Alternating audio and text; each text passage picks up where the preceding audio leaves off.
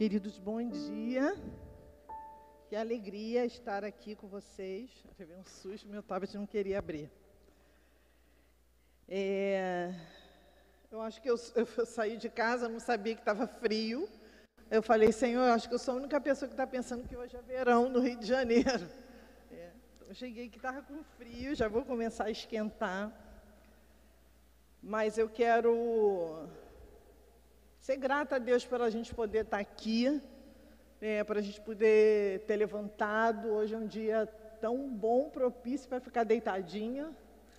Mas a gente venceu a preguiça, né, venceu o desejo de ficar deitado, de descansar, é, para estar aqui, para ouvir aquilo que Deus quer falar conosco. Então eu queria orar com você. É, ser grato, agradecendo a Deus por, por podermos nos encontrar, por podermos levantar da nossa cama, né, por podermos experimentar algo que é de Deus para o nosso coração nessa manhã. Eu fui muito, muito abençoada com a, com a ministração dessa manhã.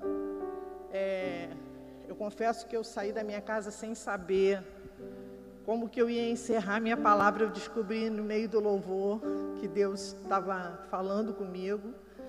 Então eu quero orar, né? Começar orando para a gente agradecer a Deus. Queria que você fechasse os seus olhos.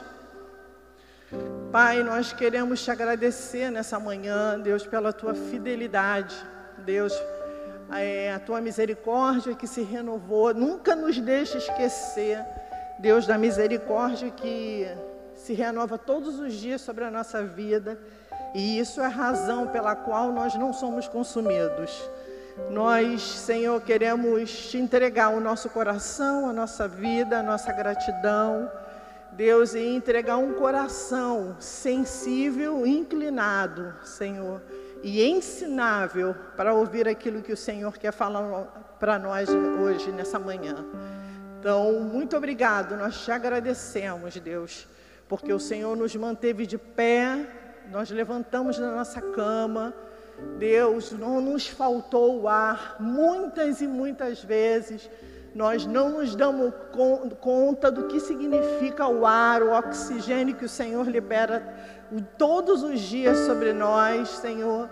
E nós queremos te agradecer por isso, pelos pequenos detalhes, Deus, pelas coisas que nós nem nos atentamos, mas elas demonstram e sinalizam e comprovam o quanto o Senhor é fiel conosco. Então, muito obrigado, eu te agradeço, no nome de Jesus. Amém. Então, nós vamos compartilhar é, sobre a lâmina, né? A lâmina dessa semana vai falar sobre estudo. Então, nós vamos ler sobre 2 Timóteo, capítulo 3. Nós vamos compartilhar do 1 ao 7 e depois do 14 e 17. Gente, a, a, a gente está tá compartilhando, adaptando um livro chamado Disciplinas Espirituais, do Richard Foster, que é um livro que eu super recomendo para você. É, nós estamos fazendo uma adaptação dele. E essa semana a gente, a gente já falou sobre meditação, sobre jejum, sobre oração. E essa semana a gente está falando sobre estudo. Que estudo é, é, muito diferente de meditação. A meditação, a lâmina vai dizer uma coisa, que na meditação você reflete você, é, você senta e olha para aquele texto, você reflete sobre ele. Mas o estudo vai dizer para você onde, como, porquê, em que contexto aquilo aconteceu. Né, você vai aprofundar a respeito desse texto. Então, é nisso que o estudo diferencia. É claro que você, nós vamos ver que tanto meditação quanto estudo, eles estão sempre ligados, estão sempre juntos. É porque você medita naquele texto que você vai estudá-lo. Então, eles caminham juntos, mas são coisas diferentes. Natu normalmente, a meditação está muito nos nossos devocionais. aquele, aquele tempo que você lê a Bíblia e que Deus tem aquela palavra que Deus fala com você e você medita naquela palavra. Você deixa que Deus fale com você através daquela palavra. Mas o estudo ele é diferenciado. Eu diria para você que é meditação, assim, meditação e estudo é como você está diante de um oceano e a meditação é quando você lava o seu rosto com aquele, ou você, você se molha naquele, naquelas águas. Mas é, o estudo é quando você mergulha de forma é, cada vez mais profunda naquelas águas. À medida que você vai estudar, você vai perceber que nunca cessa. Então, por isso a gente, eu, a gente recomenda, leia, veja várias versões de Bíblia. O que, que eu faço agora? Eu, como eu tenho uma Bíblia no meu celular, que é o Version, ela tem várias traduções. Então, a cada ano eu leio uma tradução diferente. Como uma forma de ver uma outra perspectiva de um mesmo texto. Então, é, o estudo ele vem marcando isso. Né? Então, leia, às vezes, leia livros. Tá? Existem muitos e muitos livros que falam do, do assunto é, a qual você precisa mergulhar. Então, assim, tem inumeráveis livros. Se você não lê, é, eu quero, assim, é, pedir que Deus implante isso no seu coração quanto que a leitura é importante para o nosso crescimento e para a nossa transformação. É, teve um tempo que a gente leu muito, lembra, Cacá? A gente lia, lia, lia. Depois fiquei cansada de ler. Esse ano, assim, o Kindle me ajudou muito nisso. Então, esse ano eu retornei, retomei, porque o livro está lá. Às vezes ele está gratuito para mim. A pandemia liberou, deu muitos livros. Eu li muitos livros gratuitos esse ano. Então, o estudo é isso. É você aprofundando naquilo em que você, em que eu e você estamos apenas na superficialidade. Então a gente vai descobrir coisas é, maravilhosas. A gente vai entender por que está se falando daquilo, em qual contexto, por que, que, por que, que os homens de Deus falaram sobre isso, por que, que Deus estava falando sobre isso. É. E é isso a gente precisa estudar. Então, o estudo é importantíssimo para o nosso crescimento.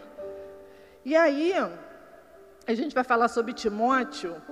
É, é muito legal, gosto muito de Timóteo. É, a segunda carta de Timóteo, a primeira fala-se muito das coisas da igreja, mas na segunda, Paulo já, fala, já é mais pessoal. É aquilo que nós chamamos de cartas pastorais. E aí, Paulo manda uma carta duas cartas para Timóteo. É, e a segunda carta, ele, Paulo já tem um tom de despedida. As recomendações dele falam, ele encerra o capítulo 4, falando de algo que esse ano me fez chorar muito. É, ele fala assim, no, vers, no capítulo 4, ele fala para Timóteo: é, quanto a mim, é, já estou sendo oferecido por libação, e o tempo da minha partida chegou. Combati o bom combate, completei a carreira e guardei a fé. Desde agora me está guardada a coroa da vida, que o Senhor, reto juiz, me dará naquele dia, e não somente a mim, mas também a todos os que amam a sua vinda. Gente, não porque eu acho que vou morrer, mas esse ano foi um ano que eu precisei eu entendi que tinha uma oferta que Deus queria me fazer derramar. A libação é uma oferta de líquidos.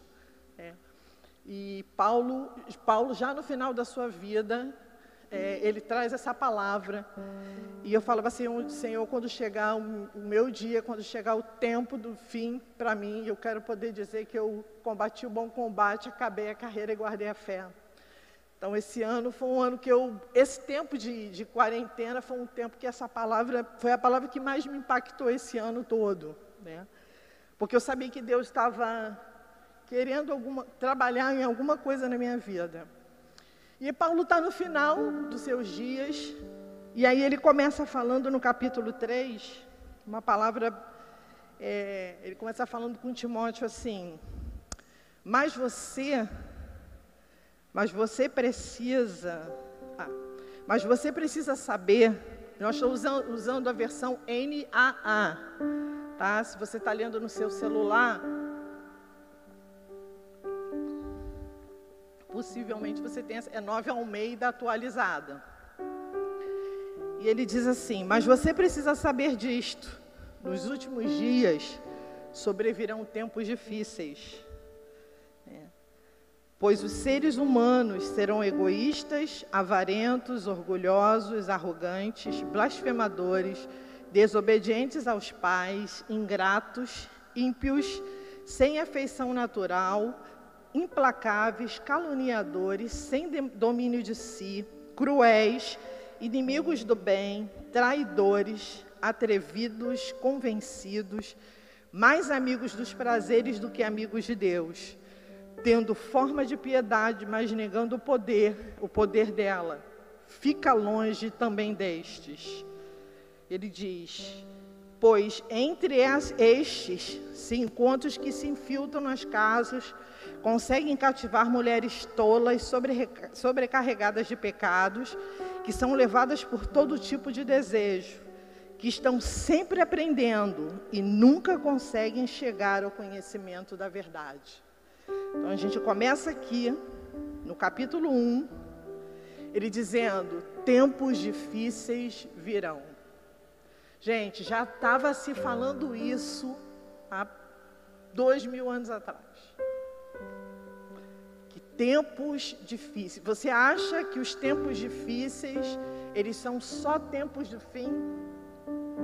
Será que nesse tempo aqui que Paulo está falando com o Timóteo, já não haviam pessoas com esses comportamentos? Só que ao longo do tempo, é, eu creio que quanto mais a gente avança nas gerações, mais isso se agrava. Mais comportamentos como esse se tornam é, eles crescem, eles aumentam, eles se fortalecem. Então ele, Paulo está trazendo uma recomendação a Timóteo, que é um jovem pastor, dizendo isso, filho, olha só, é, lá no tempo do fim, eu preciso te dizer que os tempos serão muito difíceis. Eu acho que hoje tem sido muito difícil é, trabalhar na vida dos filhos, nas gerações, toda uma formação moral. É, existem coisas que elas, que elas são difíceis, que não eram difíceis no nosso tempo. Não eram tão difíceis no nosso tempo. Né? A gente respeitava ainda que por medo, mas a gente tinha respeito.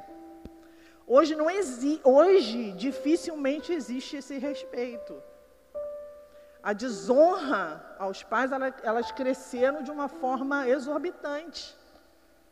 Tá? A troca de papéis, né? a confusão de quem é o pai, de quem é o filho, de quem é a mãe, tudo ficou confuso. Então existe uma formação moral que às vezes a gente aprende errado até mesmo dentro de casa. Então a gente, ele fala isso, olha, lá na frente, num tempo que você não vai estar mais aqui, os tempos vão ser bem difíceis. E aí eu me pergunto, né, fiquei pensando, é, onde estão os egoístas, os avarentos, orgulhosos, arrogantes e etc, etc, etc. Estão aqui, ó, estamos aqui. Porque isso são coisas que elas estão no nosso coração. Elas são comportamentos que a gente tem e às vezes nem percebe. Isso não é coisa só de gente que ah, não conhece a Jesus. Não, gente. Isso são coisas que Deus quer tratar e trabalhar na nossa vida. Esse, esses tempos difíceis, eles também têm sido difíceis para nós.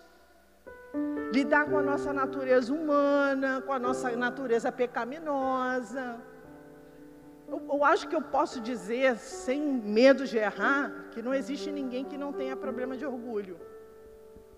Uns mais disfarçados, outros mais escancarados, mas todos nós temos orgulho. Tá? Temos problemas nessa área. é, de sermos melhores do que o outro, né, de sermos mais maduros, de sermos mais espirituais. Isso tudo está é, tá muito dentro da nossa vida e às vezes sem que a gente perceba. Então, isso aqui não é uma palavra só para. Ah, lá na frente, quando, quando chegar no tempo do fim, o povo que não é. Não, gente. Nós também. Então, nesse tempo que a gente vai estar aqui, eu quero pedir uma coisa para você. Avalie onde você se encaixa aqui. Avalie onde Deus precisa trabalhar na sua vida. Poxa, Deus, isso aqui, ó, quanto que eu luto com isso aqui. Bom, porque quando você estiver pronto e eu estiver pronta, Deus vai levar a gente. Vamos fazer o que aqui? Temos mais nada para ajustar, para consertar. Acabou. E aí ele fala: fica longe dessas pessoas. Às vezes, gente, a gente precisa ficar longe de pecados que estão na nossa vida. A gente precisa vigiar, a gente precisa fugir. Existem aquelas situações que a gente sabe que são áreas que são frágeis, que são áreas que facilmente nos levam ao pecado, mas a gente não foge delas. A gente não foge de pessoas com qual a gente peca, a gente não foge de conversas com a qual a gente peca, a gente não foge de lugares com a qual a gente peca. Então ele, ele vem falando isso. Ele fala assim, ó, existem pessoas que tendo forma de piedade, mas negam o poder dela. É quando a gente tem aparência, né? É quando a gente parece. Lembra do Denorex? Denorex. Parece, mas não é. Isso, isso é, um, é um comercial muito antigo. Os mais novos não devem conhecer. Era um negócio de cabelo, né? Tinha alguma coisa assim. Então, às vezes, nós somos Denorex. Nós parecemos. Nós temos aparência de piedade. Mas no fundo, no fundo, nós não, não somos. E aí, Paulo fala: foge disso. Se você está vivendo uma vida assim, foge disso. Timóteo, não, por favor, não viva essa vida de aparência de piedade, dessa aparência de crente que ora, que lê a Bíblia, mas que na verdade é tudo fingimento, né? é tudo vazio, é tudo sem nada. Então ele deixa essa recomendação, né? É, para Timóteo. Timóteo, é isso que você vai encontrar. E eu acredito que naquele tempo já tenha isso. Já tinha isso. E ele já, ele já recomenda a Timóteo falando que ele ficasse atento e que ele fugisse disso. Mas a gente precisa entender uma coisa: não existe maior inimigo na nossa vida do que nós mesmos. A gente não pode se iludir achando que nosso maior problema são as pessoas. Não são. O nosso maior problema somos nós. São os sentimentos que estão no nosso coração e os nossos comportamentos. E aí, no versículo, aqui mais para o final, porque minha Bíblia ela não, separa, ela não separa por versículo, ela faz um pacotão e bota aqui o número no final. E ele, e ele diz: Pois entre estes se encontram os que se infiltram nas casas, conseguem cativar mulheres tolas, sobrecarregadas de pecado, que são levadas por todo tipo de desejo, que estão sempre aprendendo, mas nunca conseguem chegar ao conhecimento da verdade. Aprendem sempre, mas nunca conhecem a verdade. O que, que é isso? Ó, entra por aqui e sai por aqui. Não é falta de curso, não é falta de palavra, não é falta de discipulado, não é falta de cuidado, não é falta de nada. Tá? Pessoas que tão, têm bons pais, têm tudo, porém elas elas nunca são transformadas. Elas nunca mudam. é, elas até alcançam conhecimento. Elas até, elas até é, você tem, tem um ensino, elas até, se você perguntar, ela até sabe te responder o que você disse, mas ela não alcança a verdade que transforma. Tá? Ter conhecimento, por favor, tenha conhecimento. Estudo é conhecimento, tenha conhecimento, não há problema no conhecimento, não. O problema é o que, que a gente vai fazer com esse conhecimento.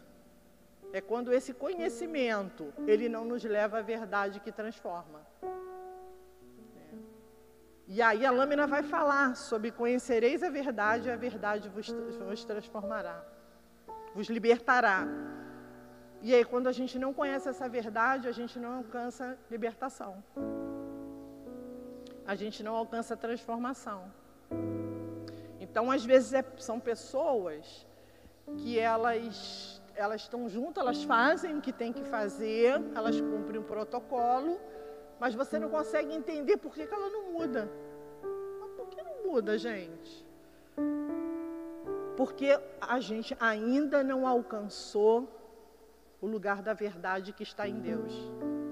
Enquanto a gente não chegar a essa verdade, todo conhecimento que a gente tem vai ser só conhecimento e vai se tornar em, conhecimento humano. E conhecimento espiritual, coisas que você lê, que você aprende, aprende, você sabe falar, você sabe citar, você sabe pregar, você sabe dar palestra, mas você, a gente não sabe viver. E aí a gente nunca vai ser transformado, porque a gente não se deparou com essa verdade que é o Senhor. E aí a gente pula para o capítulo, versículo 14.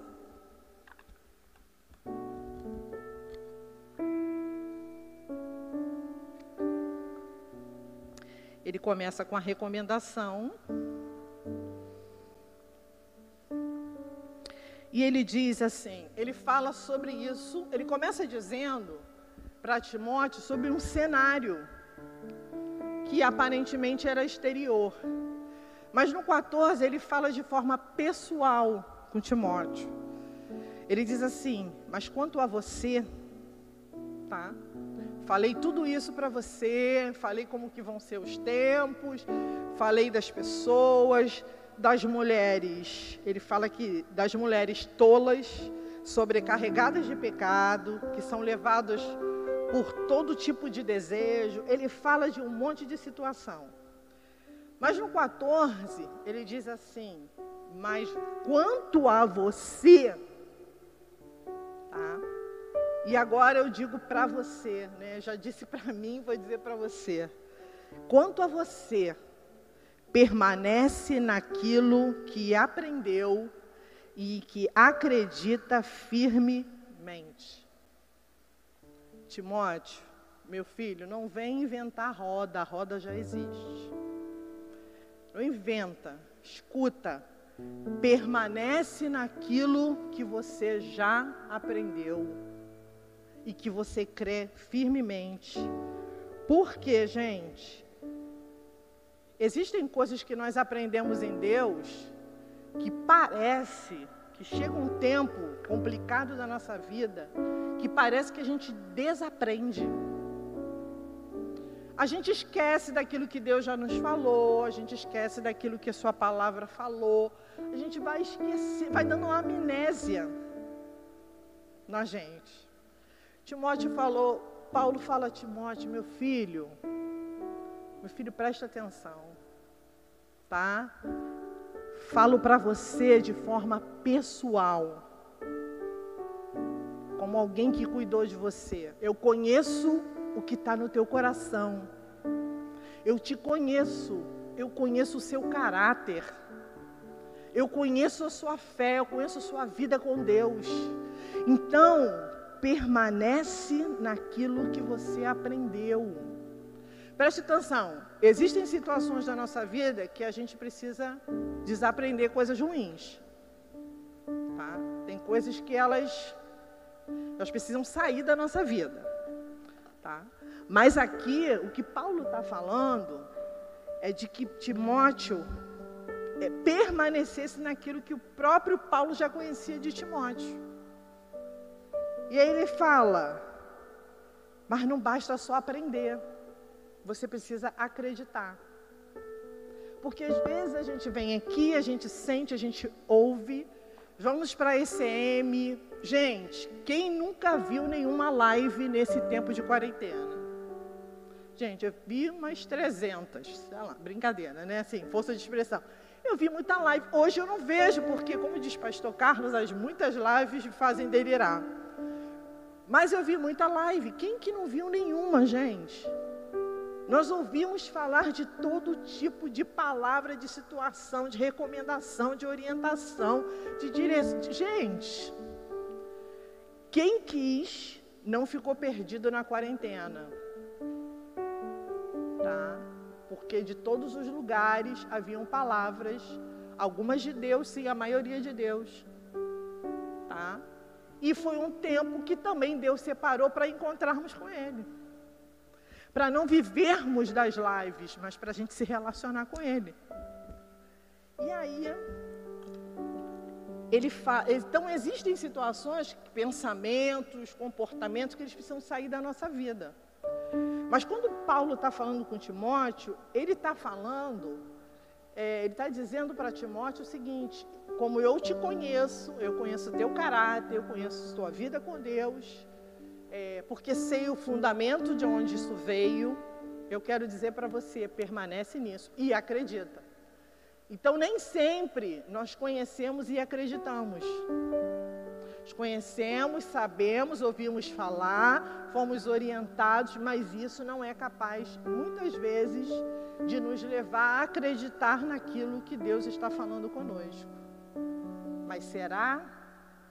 Será que não é só para o outro?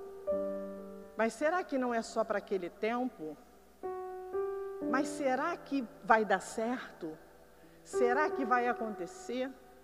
Então ele fala: Filho, acredita que essa palavra que você recebeu, que você foi fundamentado, que você recebeu como fundamento, ela é verdade e vai se cumprir na totalidade, porque foi Deus que falou.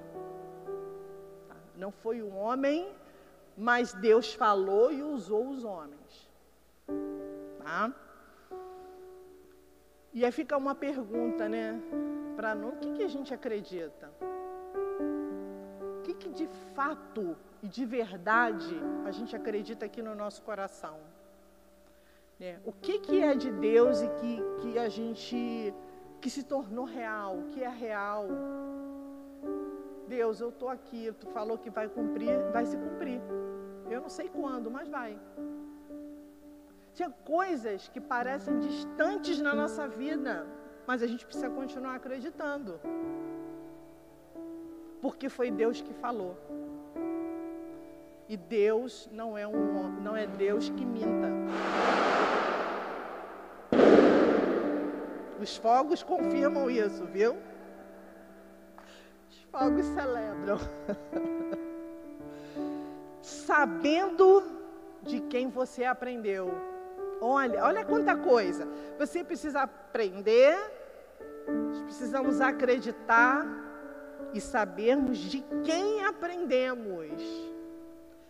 Minha pergunta é: de quem, de quem você tem buscado aprender? Temos aprendido com quem? Quais são as nossas fontes? Olha, a Bíblia diz, tem um texto que eu falo muito aqui. A Bíblia diz o seguinte, que todas as nossas fontes, elas estão em Deus. Qual é a fonte que nós temos bebido diariamente? Porque às vezes o que está comprometido não é que a gente, não é o permanecer nem o acreditar, mas é a fonte. Às vezes a gente está com uma fonte contaminada e permanecendo e bebendo dela e acreditando nela. E aí esse é o problema. E o que, que acontece? Nós não crescemos nem somos transformados. Porque o problema está na fonte. Nós estamos bebendo de que fonte? Estamos nos alimentando de que fonte?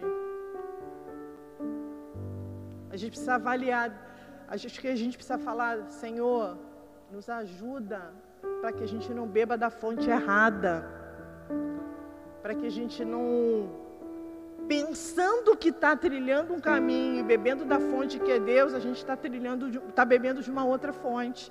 Aí a gente fica adoecido, a gente fica sem fé, a gente fica sem chegar onde a gente precisa chegar. Né?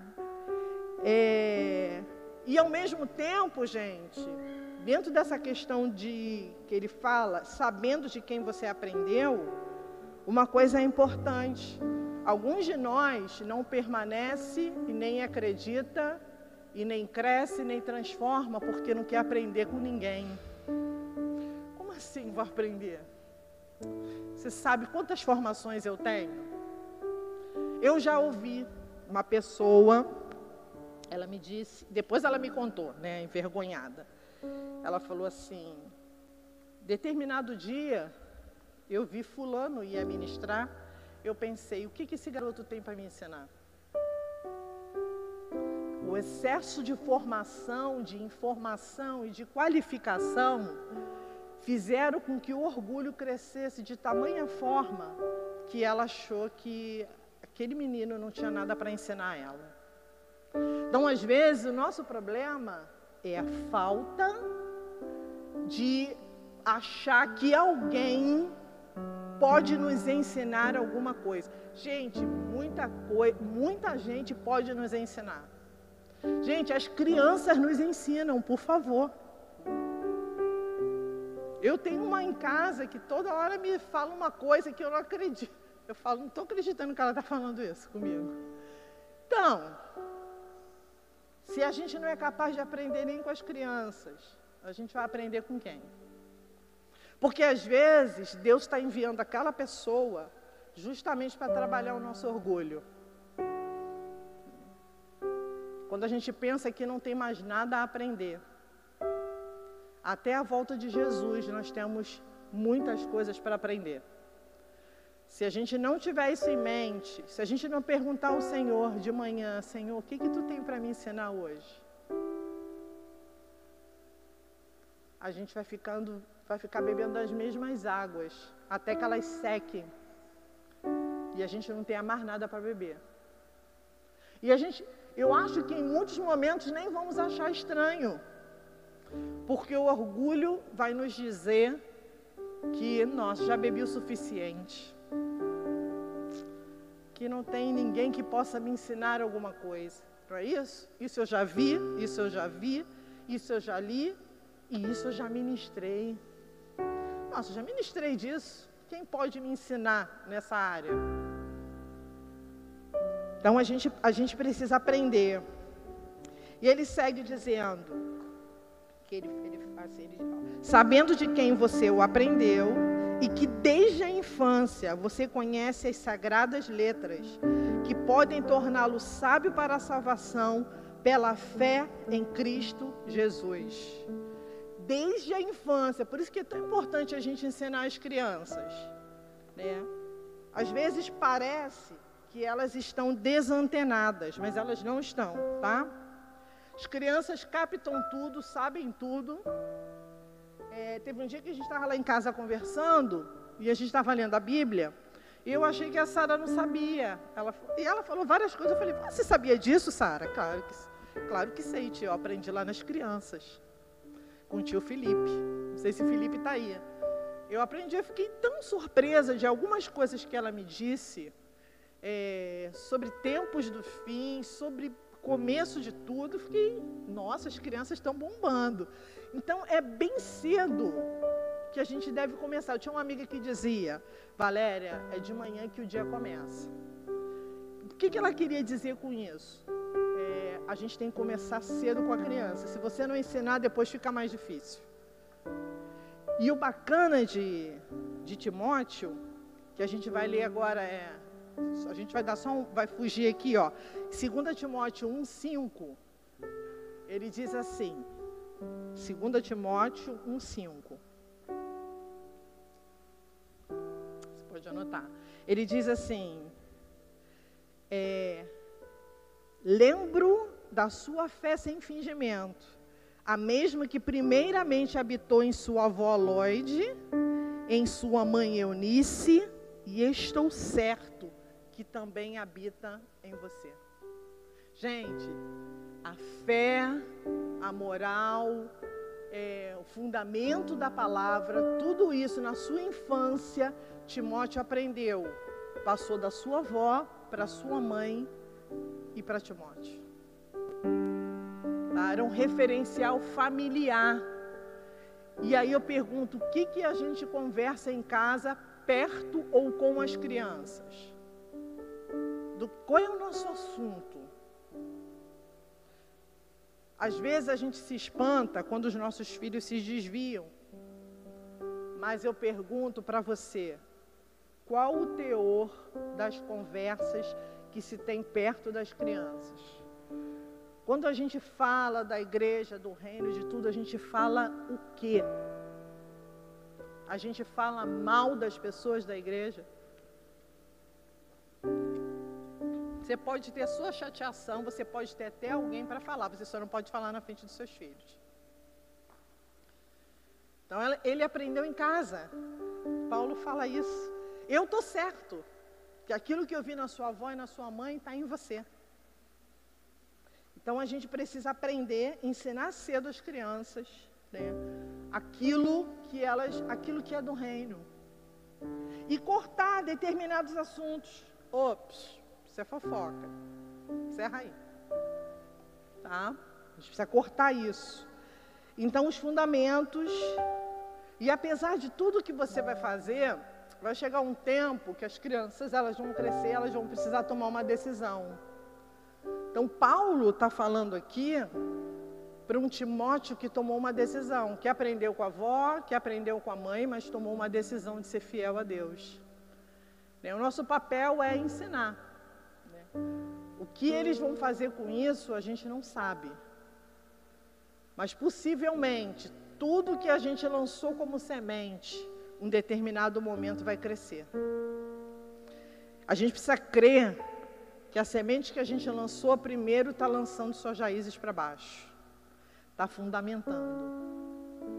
E depois, inesperadamente, elas vão aparecer aqui na superfície com coisas que você falou e que, gente, que a gente nem imaginou, nem lembra. Nossa, falei isso. Um determinado momento, isso vai crescer, vai germinar e vai dar os seus devidos frutos. A gente não pode perder isso de vista. Por isso é, é tão importante a gente estudar com as crianças, ler a Bíblia, orar com as crianças, né? Tá, tá junto, observar. Gente, às vezes eu estou lá em casa, né? E a Sara está vendo Chiquitita. É a fase da Chiquitita. Aí eu falo que é a Kititica. Aí eu falo, ah, meu Deus, Kititica. E ela vê aquilo, ela falou, tia, são acho que 500 capítulos, eu ainda estou no 80. Coisa que já viu, né? Às vezes eu sento lá para ver, para saber o que está falando. E aí um dia desse eu falei assim, a, apareceu uma suposta mãe de uma das crianças e levou para dar um passeio. E quem sabia se ela era mãe, era mãe. A gente sabe pela lei que isso não é possível. Ela chegou, não, eu sou a mãe dela, tá, não fez teste, não fez nada. Falei, Sara, isso não é possível. Tia, você já vai começar a reclamar do chiquitito.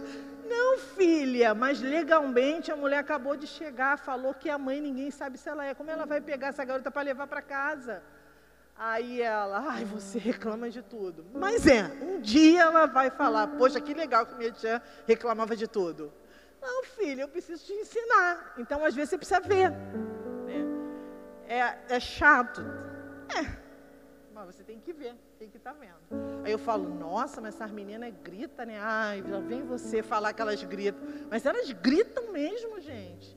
Eu falo, Sara, essas meninas são ricas, não da chiquitita, mas as influências que são adolescentes, mas que são patrocinadas. Eu falo, filha, elas são ricas. Tia, já vai você falar, eu não posso um dia ser rico? Pode, mas hoje você não é rica. Então não fica é, viajando nisso aí que ela está falando. Ela vive uma outra vida. Então, às vezes, eu sou chata pra caramba, né? Ela fala. Ah. Mas a gente precisa ensinar. Que se a gente não ensinar, as influências vão ensinar, né? os vídeos vão ensinar, Chiquitita vai ensinar, tudo vai ensinar. Então a gente precisa ficar de olho, né? Para saber o que está vendo. E aí ele fala: toda a escritura é inspirada por Deus. Toda a escritura é inspirada por Deus. Ela foi escrita por homens. Eu, eu, eu vi, um, vi uma palavra muito interessante que ele fala assim, por exemplo, o, nosso problema com inspiração é que a gente tem uma, um conceito que para nós inspirado é assim, ah, eu me inspirei em fulano. Né? Nossa, eu me inspiro nessa pessoa, eu me inspiro nessa situação. Olha, aconteceu isso comigo, então eu me inspirei nesse fato que aconteceu. Mas ele, aí ele, eu, esse pastor estava falando o seguinte, mas esse conceito, às vezes, ele nos atrapalha. Porque Deus não se inspirou em alguém, não foi influenciado por alguém. Mas ele diz que ó, a escritura é de Deus respirada. Deus respirou o seu fôlego sobre Paulo, sobre Pedro, sobre inúmeras pessoas que escreveram a Bíblia e que ele se baseou, é, ele se baseou em si mesmo, não se inspirou em coisa alguma, mas Deus usou cada característica humana. Quando você vê os estudiosos, eles falam assim: essa carta possivelmente sim é de Paulo, porque Paulo começava suas cartas e se despedia assim. Existiam características pessoais e humanas é, que marcavam a vida desses homens e que estavam nas suas cartas. Então, Deus, apesar, apesar de todos serem diferentes, Deus usava todas essas coisas. Deus usa as nossas características. Gente. Deus usa nossa, nosso, nosso temperamento. Deus não fez todo mundo igualzinho. Cada um tem seu jeito. E aí ele fala que a escritura é de Deus respirada. Nossa, falei, Senhor, que coisa legal quando Deus soprou. Soprou sobre esses homens uma revelação. Quem viu Paulo, o apóstolo, é muito legal, porque ele, no, no filme, Lucas vai escrevendo aquilo que Paulo vai falando, né? Então não havia nada escrito, Paulo ia falando e ele anotava. E era muito interessante como que a Bíblia, ela chegou aos nossos dias. Nós temos uma Bíblia, irmão, que ela foi passando de, de lugares, de pessoas, mas ela manteve a sua essência. Ela não se perdeu nisso. Pessoas perderam a sua vida a fim de manter a essência do, da, da, sua Bíblia, da palavra que a gente tem hoje.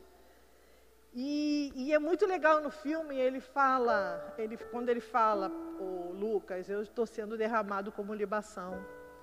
E ele fala, Paulo, não fala isso. E ele fala, Paulo, Lucas, é, para mim, o viver é Cristo e o morrer é lucro.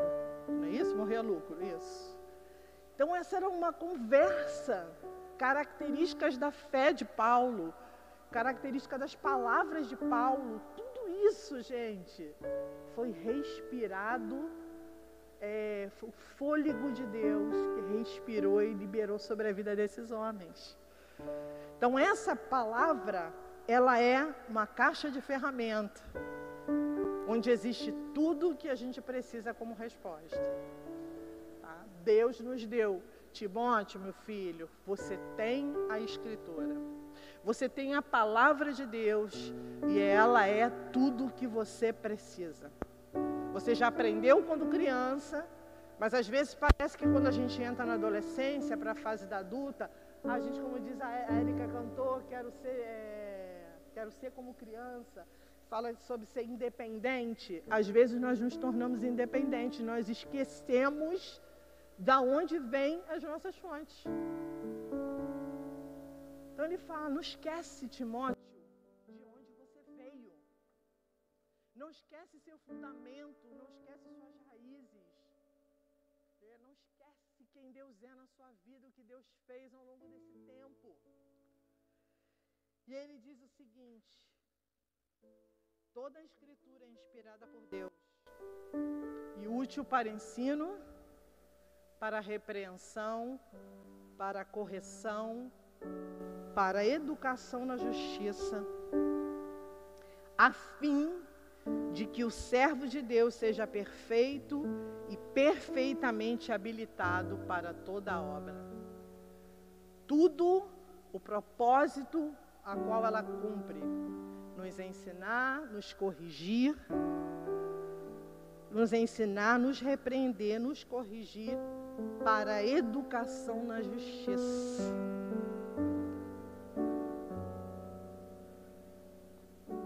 sem o estudo das Escrituras e a prática daquilo que ela nos ensina, vai ser muito difícil manter a fidelidade a Deus. Podemos aprender, mas se nós não aplicarmos aquilo que a palavra nos fala, a gente não vai conseguir manter a fidelidade a Deus. Gente pode até cumprir protocolo é, por conta é, da obrigação, mas não por prazer, não por amor. Nós não vamos conseguir ajustar. E se o que estão estudando não estão nos levando a isso, se aquilo que você lê na Bíblia, se aquilo que você estuda na Bíblia, não está te levando ao ensino, à repreensão, à correção, a, a aprender sobre justiça e nem te levando ao propósito que Deus tem para você, ou você está estudando o Evangelho errado, ou você está pulando todas as partes que confrontam a sua vida. Não, isso não. Não, isso não. Não, isso é naquele tempo. Não, isso não. Pô, Deus, logo isso. E a gente vai pulando, e aí por fim, por isso que às vezes a gente não consegue mudar. O tempo passa e a gente não muda. Gente, o Evangelho é um Evangelho de transformação. Se ele não transforma, tem alguma. Se você não cresce, não amadurece. Se a gente, a gente, a gente entra numa coisa que eu já preguei muito tempo aqui sobre a síndrome de Peter Pan. Os meninos que nunca crescem, meninos e meninas, né? É, tem alguma coisa que a gente está deixando escapar tem alguma coisa que não está bem ajustada, tem alguma coisa que está faltando. Tem alguma coisa que Deus está falando e a gente não está percebendo. Eu quero encerrar. Nossa, hoje eu hoje eu estou no horário. Contando uma coisa para vocês. uma coisa que falou muito ao meu coração. Quando ele começa a falar lá, é, lá em cima, no capítulo 1, no versículo 1, aí em Timóteo 3, quando ele fala de várias características de tempos dos últimos dias, ele diz assim, que ele fala dos seres humanos, egoístas, avarentos. Eu falei, Deus, onde que eu me encaixo nisso? Eu sei que tem orgulho. Eu, nossa, tem muito defeito aqui, é difícil. Só não sou desobediente aos pais porque não tenho mais, né? Mas eu me vi muito nessa situação sem domínio de si. É quando você não consegue controlar algo que não é bom na sua vida.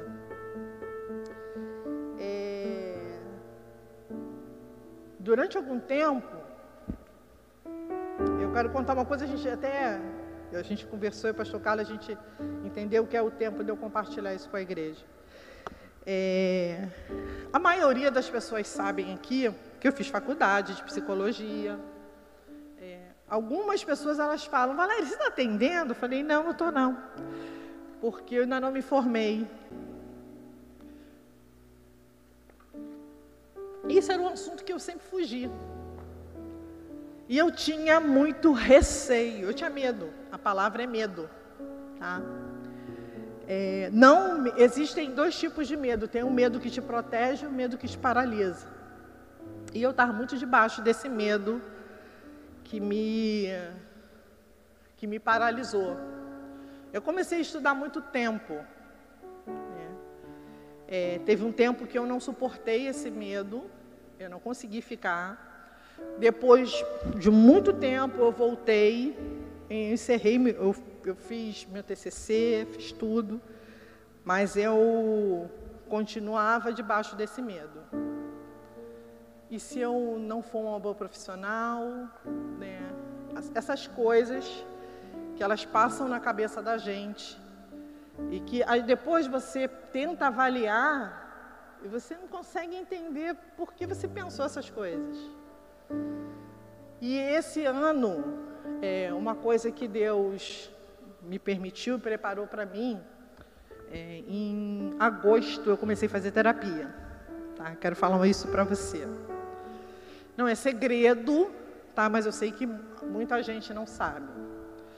E eu cheguei, minha primeira demanda, minha primeira. É, aquilo que me levou lá era justamente porque eu não entendia porque eu não conseguia me formar. Eu tinha, eu tinha feito todas as matérias, eu já tinha cumprido todos os requisitos, mas eu não me formava. E a gente conversou sobre isso, nós fomos tratando outras coisas. É, e aí, o que, que eu fiz? Eu peguei essa história da formação acadêmica e coloquei lá no canto. Fui trabalhando outras coisas. É, uma, das, uma coisa muito importante que eu tenho vivido quanto terapia é sair de lá. É, uma coisa que, nossa, tem sido muito bacana isso. Quando eu saio de lá, eu vejo o quanto Deus cuidou de mim todos esses anos. Com todo o histórico, com tudo que eu vivi, com tantas coisas que eu passei. Eu saio de lá amando mais a Deus, tá? Porque me dou conta de coisas, porque assim, o tempo passa e infelizmente a gente às vezes esquece as coisas boas, a gente só fica lembrando das ruins. Então esse tempo assim, eu guardei a caixinha da minha formação, não vou falar disso agora. E a gente foi tratando outras coisas. Eu estava debaixo de pressão por causa disso, e a gente. E ela respeitou o meu tempo. É, e aí eu lembro que um dia a Tatiana, bom Tatiana está aqui, Tatiana um dia me fez uma pergunta. Valéria, me mandou, falou assim, fala para mim uma coisa, o que está faltando para você se formar? É seu estágio? A gente arruma um estágio. Não, eu já fiz estágio. Fiz três períodos de estágio. Eu falei, eu tenho horas de atividade complementar que eu não fazia. Primeiro que para minha cabeça tinha um problema que só podia ser feito no notebook e meu notebook não estava funcionando. E aliado, eu, eu creio que era uma estratégia né, emocional para não me formar. E aí depois passou, passou, a Tatiana me mandou um recado. Desculpa a intimidade. A gente tem intimidade, tá, gente? Mas deixa eu te perguntar uma coisa. Valéria, por favor, você é uma benção. É. Você, o que que falta? Você está pensando de estágio? Ela tá, ela estava pensando no estágio. Eu falei, não, Tatiana, eu tenho umas horas de atividade complementar que eram coisas que eu faria na minha casa. Ela falou, vamos perguntar? Aí eu falei, me deu aquele nervoso, sabe aquela, aquela crise? Falei, gente, eu não vou conseguir fugir dela. Porque estava acontecendo, uma, eu estava vivendo uma coisa muito esquisita é, eu deitava para dormir, eu estava deitada com a luz apagada, fazendo alguma coisa no celular. Eu falava, tá bom, amém, vamos dormir, Valéria. Quando eu desligava meu celular, que eu falava, vamos dormir, eu começava a sentir uma angústia profunda, uma ansiedade imensa. E eu não sabia o que, que era. Eu falei, Senhor, fala uma comigo. O que, que é isso que está acontecendo? Que eu já estou deitada, por que, que eu fico angustiada? Por que, que isso acontece? E eu comecei a orar, fiquei esperando uma resposta de Deus. E aí eu comecei a discernir uma coisa. Deus me, me fez entender uma coisa. Aquela angústia, ela era fruto do dia que eu tinha passado e não tinha feito alguma coisa que eu tinha que fazer. E ao mesmo tempo, ela era um medo de não fazer no outro dia também. E aí eu passei uns dias vivendo isso. E aí eu, eu entendi o que, que era. Gente, isso aí tem a ver com a faculdade. Deus me fez entender isso. Isso tem a ver com a faculdade. É, eu não resolvi ontem e temo não resolver amanhã. E esse tempo de quarentena, eu, eu, Deus me deu uma estratégia de oração que eu aprendi no livro é, sobre acrônimo, onde até a gente pode compartilhar disso. Então eu tinha três acrônimos, três palavras de oração. E uma delas que Deus me deu era diligente, que é ser rápido, né? Vai lá, faça o que tem para fazer. E a segunda era descanso. Eu vivia na crise do tenho que fazer, ao mesmo tempo eu tinha medo de fazer. Então, quando eu ia para o meu tempo de oração, que eu ia, falando, ia orando com palavras que estavam construídas em descanso, em diligente, esse tempo foi me preparando para o que eu precisava vencer. Eu, eu posso dizer para você hoje com toda a segurança que esse era o maior gigante que eu tinha. Tá? Não era o inimigo, não era ninguém, era eu mesma. E Tatiana foi, ela, a gente ligou, eu não consegui falar, ela ligou ao mesmo tempo que a gente ligou ao mesmo tempo, não foi? Tatiana, olha, eu falei com fulano, Tatiana, assim, a secretária fantástica. Ela ligou, falou com a secretaria, falou com fulano, o Zé Carlos, Zé Carlos, falou, ele falou, ele falou que só faltam as horas de, de atividade para você encerrar. Aí eu, eu vivi aquela crise, né, gente? Mas ao mesmo tempo, eu vi que Deus me preparou para esse momento, no meu tempo de oração. Então eu fui para a Fundação Getúlio Vargas, comecei a fazer as horas, fui mandando, fui mandando, fui mandando. Senhor, eu não vou pensar, se eu pensar, eu não vou fazer. Mas eu acho que aquele tempo Deus me mergulhou tanto num óleo de vai que é tua Tafarel, que tinha como não ir. E eu fui, fui indo, fui mandando, fui mandando, por fim eles perderam 30 horas minhas, não achavam. Valéria, está faltando tantas horas. Eu falei, não, meu filho, eu já mandei uma de 30, um curso de 30 horas. E aí ele falou, parabéns, aí apareceu lá, curso concluído. Falei, Senhor.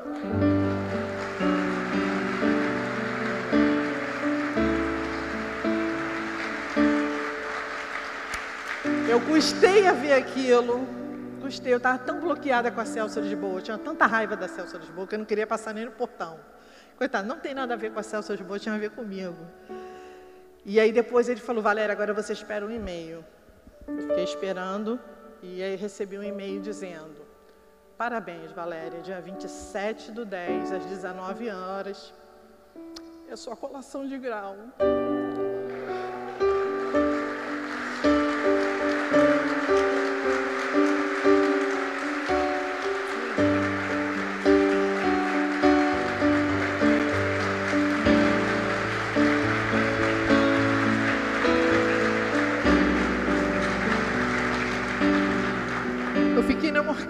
Contei para ninguém. Aí Sara falou: Poxa, tia, você não contou para ninguém. Falei: Sara, eu estava eu tava vivendo. Sabe aquele negócio que você. Sabe entre alívio e incredulidade? Nossa, como assim, Valéria? Você não fez isso antes? Você hoje você fez isso, mas antes você não fez? Então eu fiquei, eu olhava para aquele e-mail, eu printei porque eu fiquei com medo de apagar. Olha só, gente, olha a cabeça. Eu falei, gente, se apagar e se falar que não é mais? Eu olhava o lixo eletrônico, eu olhava tudo. E até que, enfim, assim, foi online, né? É, foi a primeira turma de 2020 que se formou nesse modelo. Ela até falou, gente, vocês são um marco, né? É... E aí, enfim, ela falou assim: daqui a 15 dias, mais ou menos, vai chegar, seu, vai chegar o histórico e o, vai chegar seu, sua conclusão, sua colação.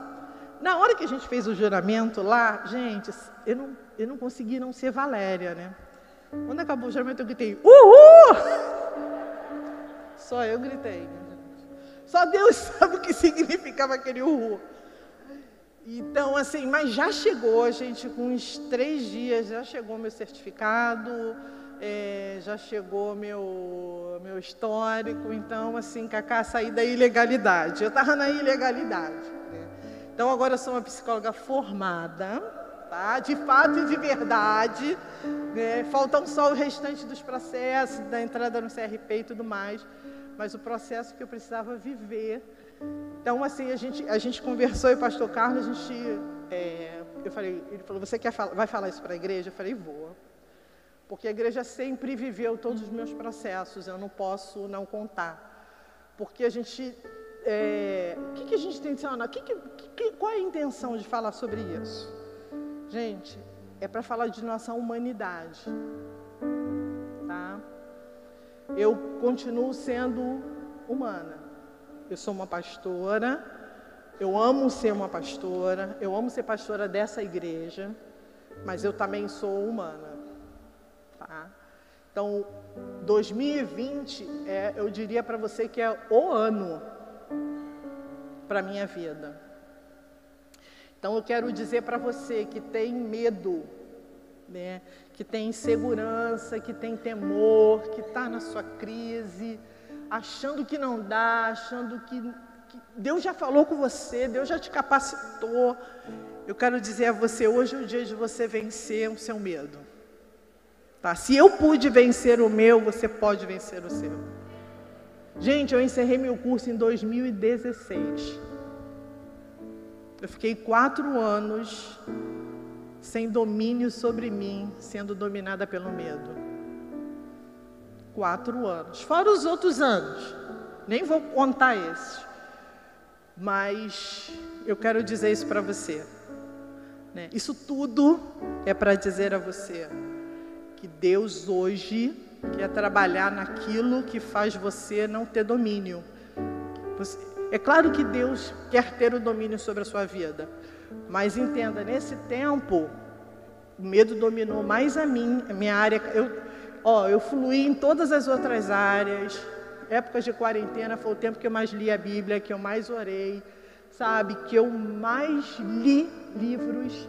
Sabe? Eu li 31 livros esse ano, tá? Mas eu não tinha conseguido vencer a mim.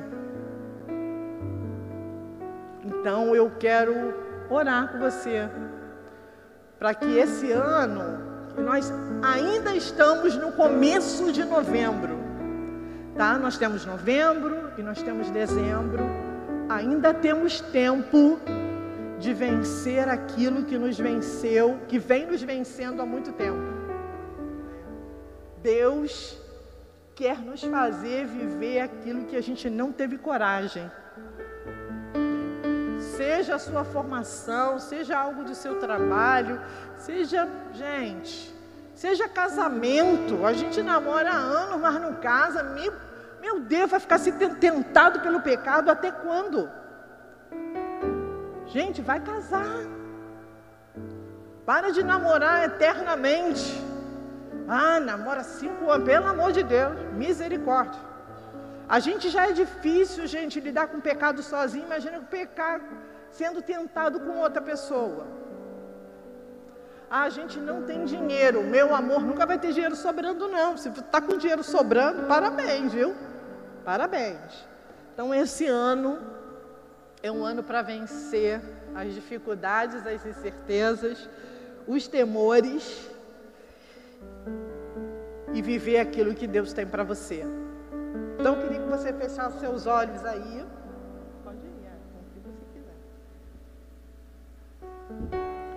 Queria que Deus, você deixasse Deus ser ministrado agora.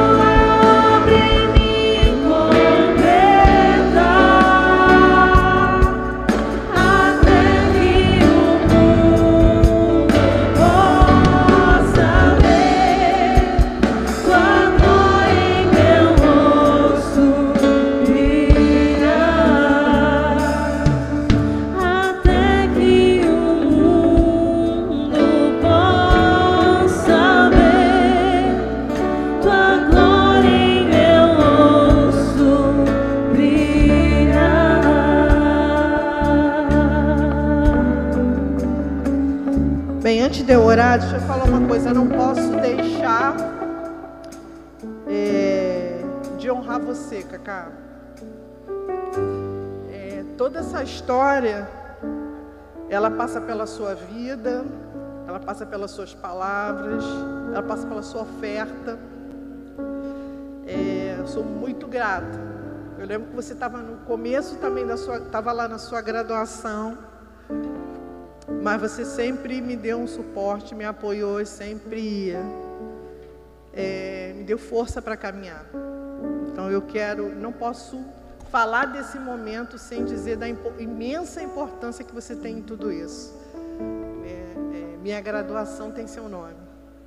Viu? Muito obrigada, tá? Pai, obrigada nessa manhã. Obrigado porque Senhor, através da Sua palavra, através da Sua presença, apesar de tanta e tanta coisa, o Senhor tem nos sustentado. Obrigada, porque hoje essa história é uma história de vitória. Mas obrigada porque em tantas vezes, Deus, onde eu estava vivendo minhas crises pessoais, o Senhor continuava me sustentando. Então eu te agradeço nessa manhã, sem minha imensa gratidão, Deus, pela vida do Cacá, pela vida da Tatiana, Deus, pela vida da minha família que sempre me deu todo o suporte, pela vida dessa igreja, Deus, pela vida da minha liderança, pelos amigos.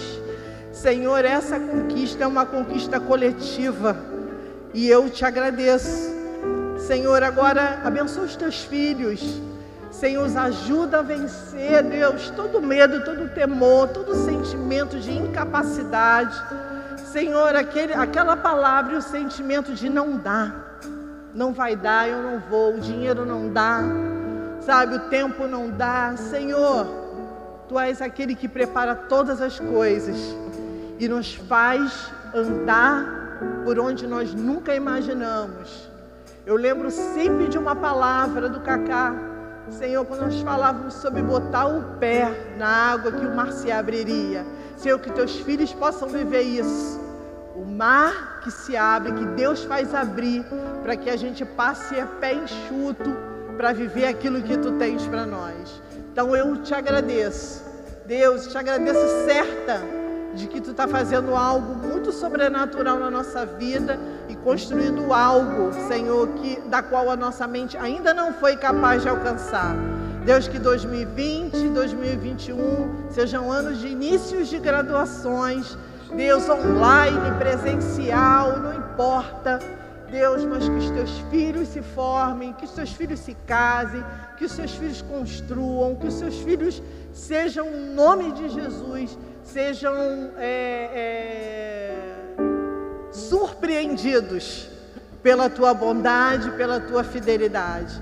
Pai, que tudo isso nos leve a dizer: foi o Senhor que fez todas essas coisas, foi o zelo do Senhor que fez todas essas coisas. Que a gente nunca esqueça que foi o Senhor que fez todas essas coisas na nossa vida. Então, muito obrigado, eu te agradeço.